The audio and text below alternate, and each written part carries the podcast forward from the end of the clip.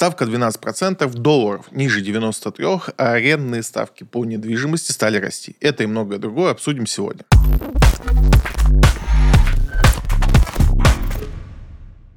Банк России принял решение повысить ключевую ставку на 350 базисных пунктов до 12% годовых. Банк России поднял ключевую ставку на экстренном заседании Центрального банка. Это новость, которую все обсуждали всю неделю и, собственно, пытались сделать из этого какие-то выводы и, предположить, что будет дальше. Давайте, и я не останусь в стороне, тоже подумаем, что с этим делать. Многие приписывают э, повышение ключевой ставки к тому, что происходило у нас с долларом. Доллар у нас улетел уже за 100 рублей, и вроде как Центральный банк так вот реагирует. И это только отчасти правда. Ставка, конечно, влияет на курс доллара, но не так напрямую, как многие об этом думают. Тут немножко другая зависимость. Центробанк использует ключевую ставку прежде всего для работы с инфляцией. Инфляция, естественно, будет ускоряться, если у нас растет курс доллара, потому что в структуре потребления российских товаров, ну вот то, что вы покупаете, там очень много долларовой зависимости, очень много товаров мы либо импортируем, либо в их производстве мы используем какие-то импортные э, ингредиенты, и все это, естественно, влияет на на цену. Там какие-нибудь майонезы,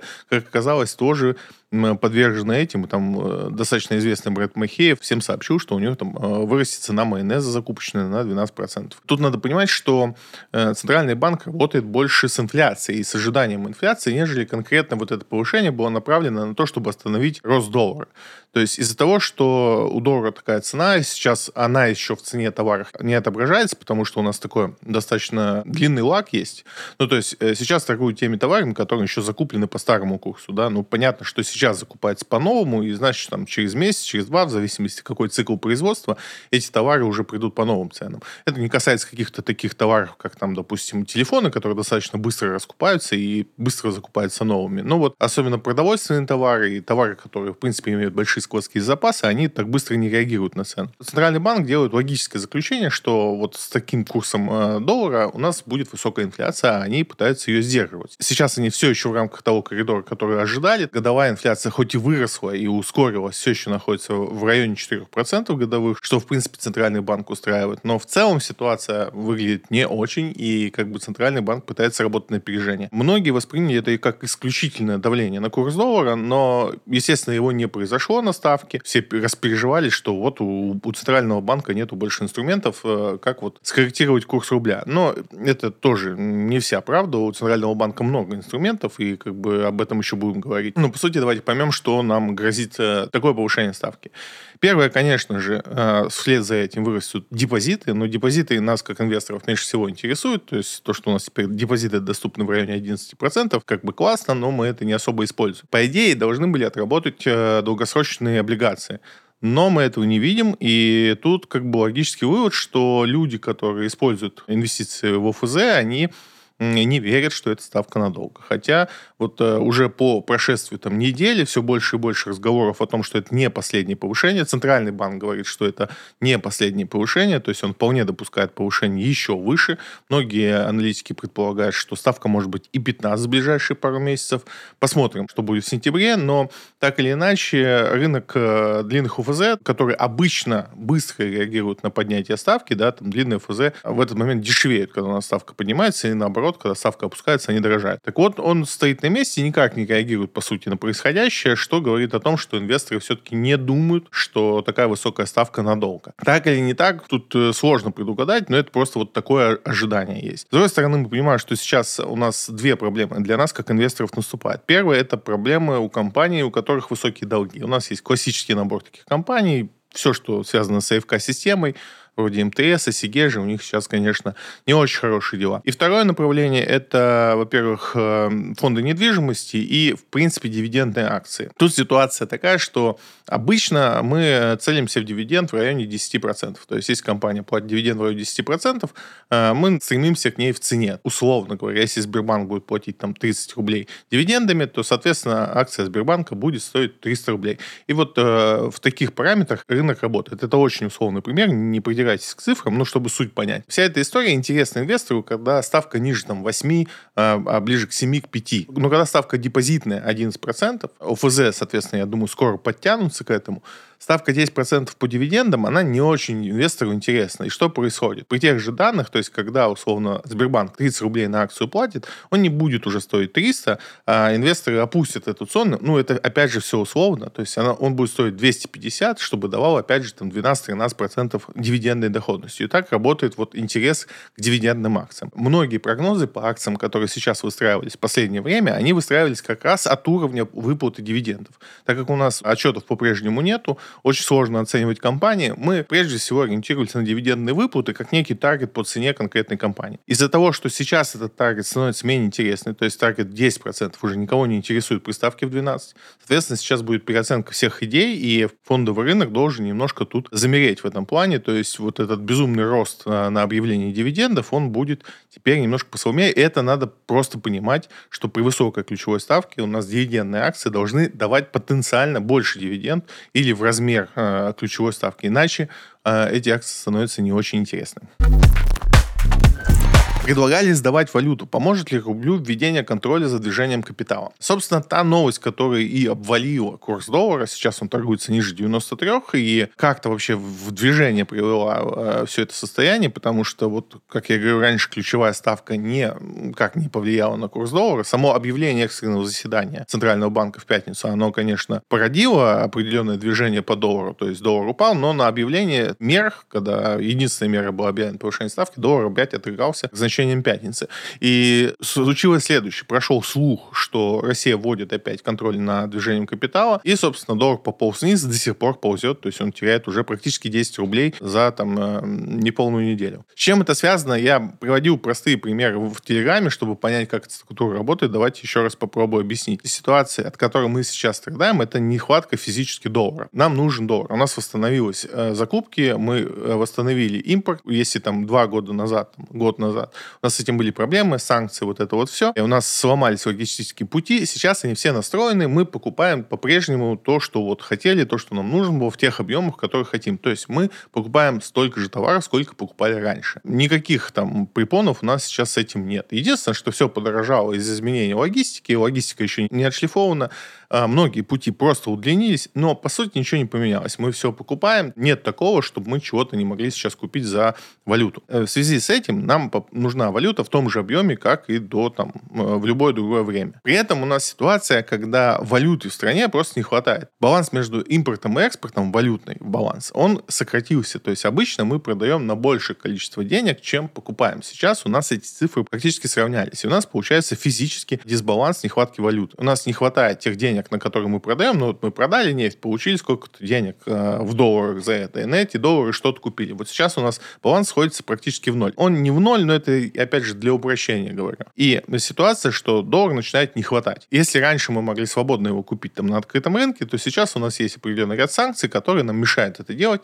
Соответственно, мы так просто не можем заполучить валюту в том объеме, в котором она нам необходима. Другая проблема, которая у нас складывается, это движение денег. То есть даже когда мы продаем свою там нефть, газ, какие-то другие товары, а мы не всегда получаем деньги в том виде и так, как мы хотели бы. Простой пример с Роснефтью, который продает очень много нефти в Индию, настолько много, что Индия там уже переживает, что если Роснефть все это целиком выведет, то у них там с экономикой начнутся проблемы. Ну вот Роснефть продает в Индию как бы э, свою нефть, и в обычное другое время мы получали доллары на наши счета.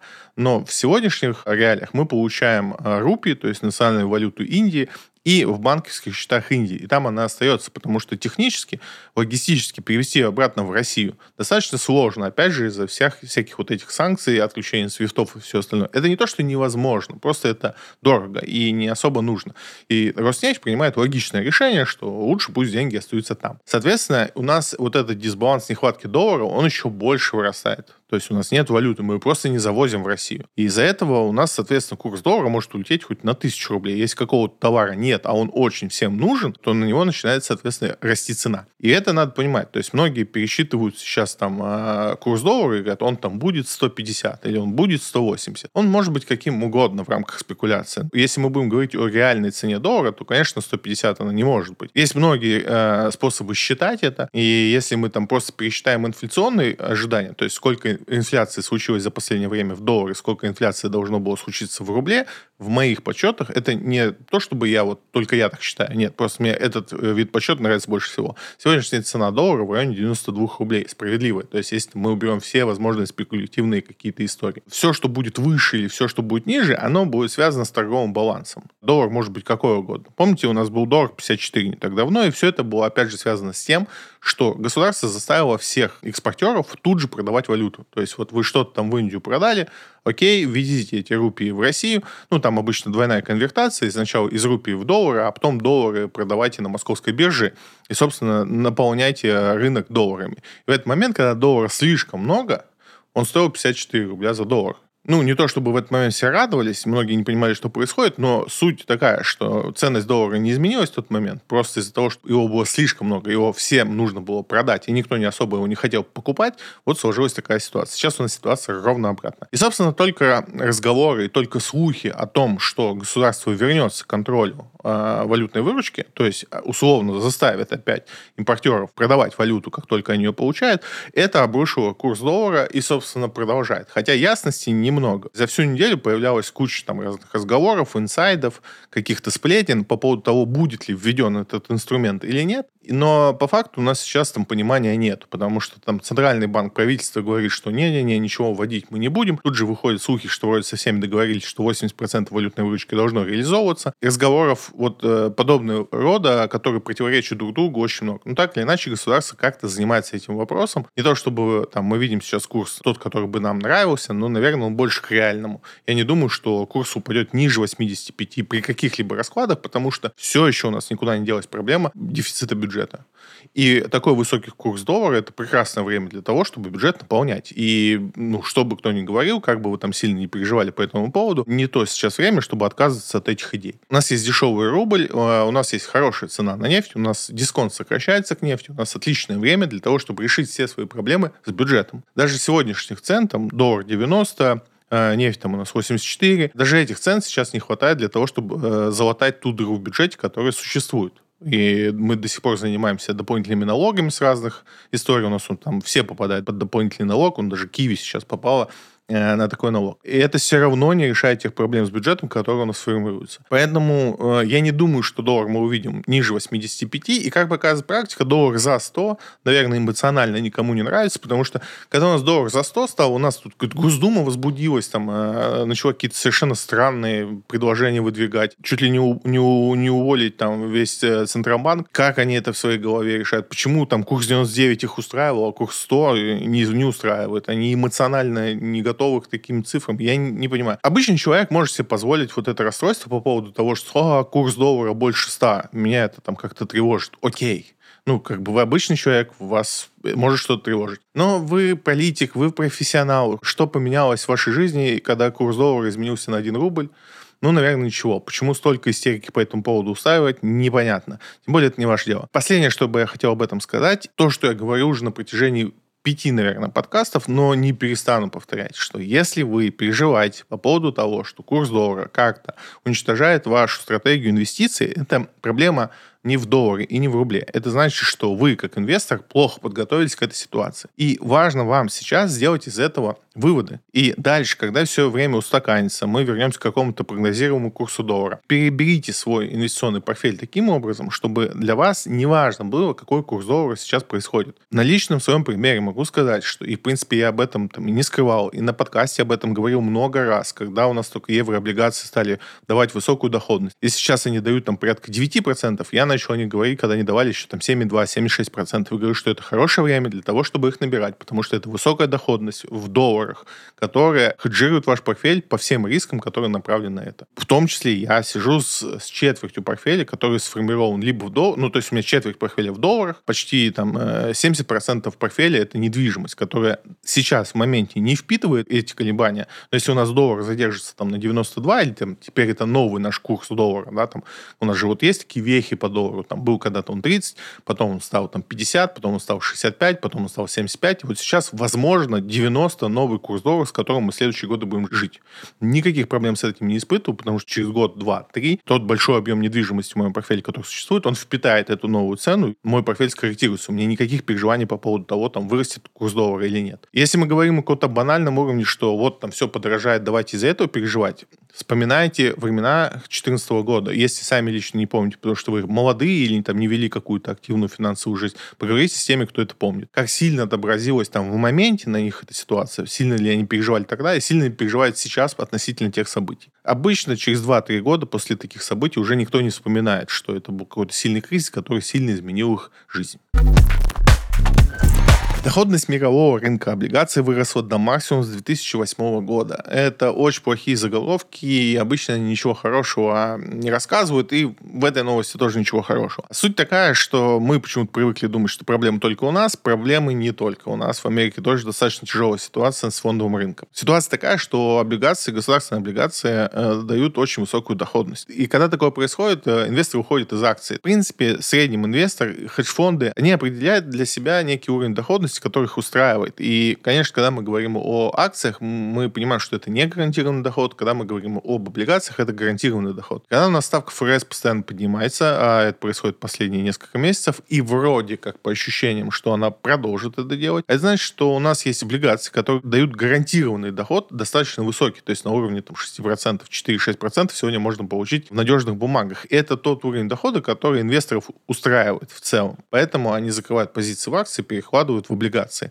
И в этот момент фондовый рынок очень сильно страдает. Вся эта ситуация, она вызвана не тем, что, ну, как бы облигации не просто так дают высокую доходность из-за той ситуации, которая складывается. Повышение ставки, рост инфляции, рост безработицы, вот это вот все. Вся ситуация, которая развивается вокруг фондового рынка Америки, тоже не представляет из себя что-то надежного. Обычно, и у нас любят говорить, что вот у нас тут на, на московской бирже какая-то дурость происходит, а вот там где-то в некой специальном месте, ну, обычно говорят об Америке, но как-то говорят всегда они и так, как будто это вот какое-то место, которое мы не знаем, э, оно вот существует, но мы про него мало что знаем. Мы про него знаем все, и там ничего хорошего не происходит. То есть ситуация, которая развивается там на рынке, ужасающая с точки зрения происходящего. И, может быть, она там не так волатильна, как у нас. Наш рынок сильно волатильнее из-за того, что у нас есть санкции, мы отрезаны от капиталов и так далее и тому подобное. Но то, что происходит на американском рынке, не сильно лучше, не является сейчас там неким островком стабильности, куда бы можно было убежать. Надо просто пережить это спокойное время и понимать, что вот не самое лучшее время сейчас совершать какие-то супер резкие движения. Но переложиться из акций в облигации в надежные вот на американском рынке сейчас идея кажется хорошей. Опять же, же, когда ставку начнут понижать, облигации могут приносить очень высокий доход из-за того, что стоимость тела самой облигации будет расти. Поэтому многие инвесторы как раз выбирают сейчас именно такую тактику.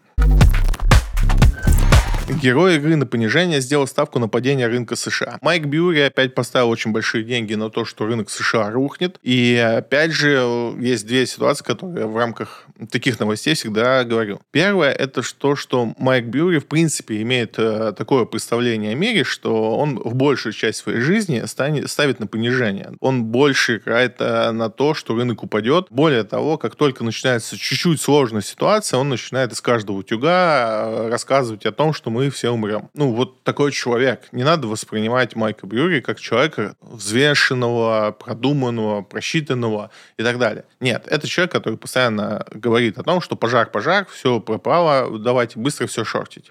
Постоянно это делает. В отличие от многих, конечно, он потом извиняется, что был неправ и, рассказывает о том, что если кто-то ему поверил и сделал такие же ставки потерял деньги, ну что ж, поделать, извините. Вот есть такой человек. Почему-то его очень любят в наших СМИ. За границей он менее популярен, его мнение. То есть там много фриков существует, которые постоянно кричат разное. Более того, этих фриков иногда громкие голоса, они говорят по телевизору и так далее, но их никто всерьез не воспринимает. У нас есть такой э, персонаж, у одного брокера есть свое шоу, не будем пальцами показывать, и вот в рамках этого шоу у нас тоже есть молодой человек, который рассказывает о том, что все-все пропало, а он все шортит бесконечно долго и много и так далее. Такие люди существуют, не надо из этого делать какие-то ну, серьезные предположения. Они постоянно это делают, и СМИ их очень любят и сильно раздувают. Особенно вот у нас почему-то Бьюри очень любят в России, и каждый раз, когда он что-то вот такое делает, у нас это раздувает прям как некий кризис-кризис. На самом деле, если вспомнить за последний год, даже то, сколько раз мы в этом подкасте говорили о том, что он опять шортит весь американский рынок. В 30% выпусках точно эта новость была, именно потому, что его любят в России. В действительности половина даже его ставок не сыграла, и я говорю, из, из большинства из них ему приходилось даже извиняться. СПБ биржа с 23 августа запустит торги по яме 11 новых ETF. С одной стороны, как всегда, это прекрасная новость, что у нас становится больше инструментов. С другой стороны, ну, такое себе, потому что, опять же, доступно это все квалифицированным инвесторам. Это американские биржи, поэтому никакой новой инфраструктуры. По сути, все эти риски, которые у нас сейчас там имеются со всеми американскими ETF, они вот ровно продолжаются. То есть ничего нового мы тут не получаем, и это немножко грустно, потому что, ну, мы уже имеем хороший набор ETF э, на биржи Санкт-Петербурга, они есть, э, их, ну, не то чтобы прям супер достаточно, но выбор есть. Уже хочется появления тех инструментов, которые будут э, новую реальность как-то отыгрывать, потому что американские ETF сейчас безумно опасны, продолжают ими быть. Зачем они нам в таком количестве? Я понимаю, что те действия, которые на бирже СПБ происходят, это на самом деле действия, запланированные два года назад. И мы два года назад обсуждали как раз все эти новости, когда СПБ биржа показывала все эти графики выхода этих ETF ETF на бирже. Все классно, э, очень рады, но только вот там за два года много чего поменялось, и хочется сейчас немножко других инструментов, чего СПБ биржа там не особо нам показывает. Цифроброкер запустит криптоплатформу в Беларуси. Чем интересна новость? Сама крипта тут не, не интересна от слова совсем. Много раз по этому поводу, опять же, говорил. Крипта не та тема, которая меня интересует. Ничего не вижу плохого в криптовалюте, просто не вижу в ней какого-то инвестиционного потенциала, поэтому вот в рамках нашего подкаста никогда об этом особо не говорил. Но, говоря конкретно об этой бирже, которую откроют и которую потенциально должны открыть совместно с СПБ биржей, там могут появиться ЦФА на американские акции. Это интересно, не до конца пока понятно, но все же. Что такое ЦФА на иностранные акции? Это, по сути, цифровой токен, то есть э, форма, которая в России разрешена, мы всячески сейчас продвигаем, она безопасна для нас, и которая будет привязана к условной акции Apple. И, по сути, мы можем получить все плюшки иностранных акций, к которым сейчас у нас доступ, он есть, но он опасный. Мы можем получить через ЦФА, при этом не испытывать риски инфраструктуры, получить э, все вот эти удовольствия от иностранных акций. Насколько это реально, насколько это безопасно, пока судить сложно, потому что мы не знаем всю структуру того, как это будет обеспечено, как это будет работать, как это будет взаимодействовать между странами, э, потому что все еще Белоруссия нам, конечно, очень дружественная но у нас есть разность законодательства, поэтому непонятно, как это все будет оформляться. Но, так или иначе, движение в эту сторону очень интересное, потому что мне кажется, что мы должны решать свои проблемы с разных сторон, со всех возможных сторон, особенно там, используя новые технологии. И это направление очень интересно. Будем за этим следить, потому что пока ясности практически ноль. Есть только пресс-релиз и некоторые комментарии, которые не дают вот э, общего понимания того, будет ли нам теперь доступен фондовый рынок американский полноценно, или там появится условно Tesla и и на этом все, как бы. Будем посмотреть.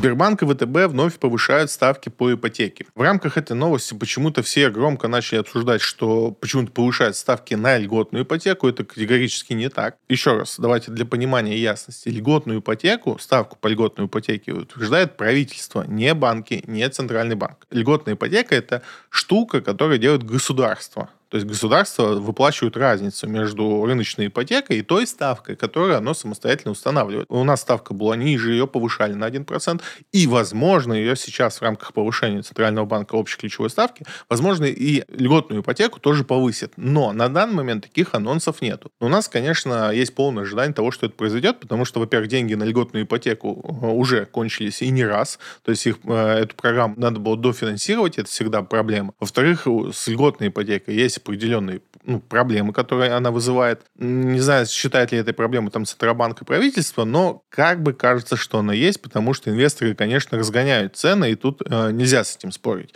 С одной стороны, я тот человек, который покупает бесконечно много квартир в льготную ипотеку, но я прекрасно понимаю, что я и такие, как я, мы разгоняем рынок, э, создаем некий пузырь. И не вижу, конечно, в целом для экономики в этом большого плюса. Просто пользуюсь, что называется, моментом. Поэтому еще раз, э, льготная ипотека, пока комментариев не было, что ее будут повышать, но из-за того, что денег на нее все меньше, а тут надо тоже понимать, что чем ставка больше, тем государству придется больше платить банку, потому что ну, ставка э, увеличилась, то есть вот эта дельта увеличивается.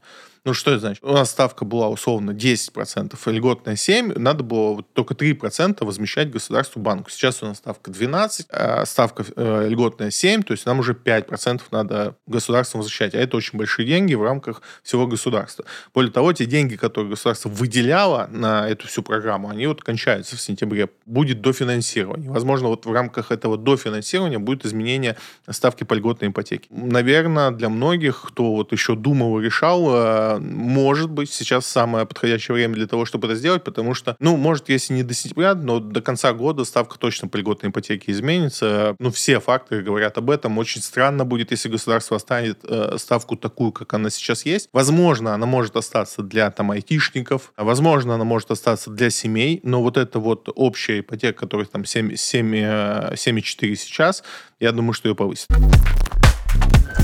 Потребность кадров в сфере строительства в России выросла на 23%. Хотя в статье идет речь о инженерах, то есть более высокой квалификации строителей, но у нас сейчас назревает другая проблема, которая классически происходит при ослаблении рубля. У нас большое количество гастарбайтеров работает на стройке, не только на стройке, но в том числе. И на них во многом строительная сфера держится, и практически во всех регионах. И когда у нас э, курс рубля ослабевает, то есть для них э, ситуация такая, что их национальная валюта, как правило, не реагирует реагируют таким же образом, в реальных цифрах они просто начинают сильно меньше получать и уезжают из страны. Эта ситуация не самая приятная. Опять же, от региона к региону по-разному. В Москве наступает коллапс в этот момент. Я помню, как мы переживали однажды зимой такую ситуацию, когда у нас просто не было никого, кто бы мог убрать снег на улице. Было тяжело, да, справились, но ничего хорошего. Тут же вырастают цены на курьерскую доставку, тут же вырастают цены на такси. И вот это все, что классически закрывают гастарбайтеры, они, э, эти цены, конечно, улетают в космос. И тут, конечно, очень плохая новость для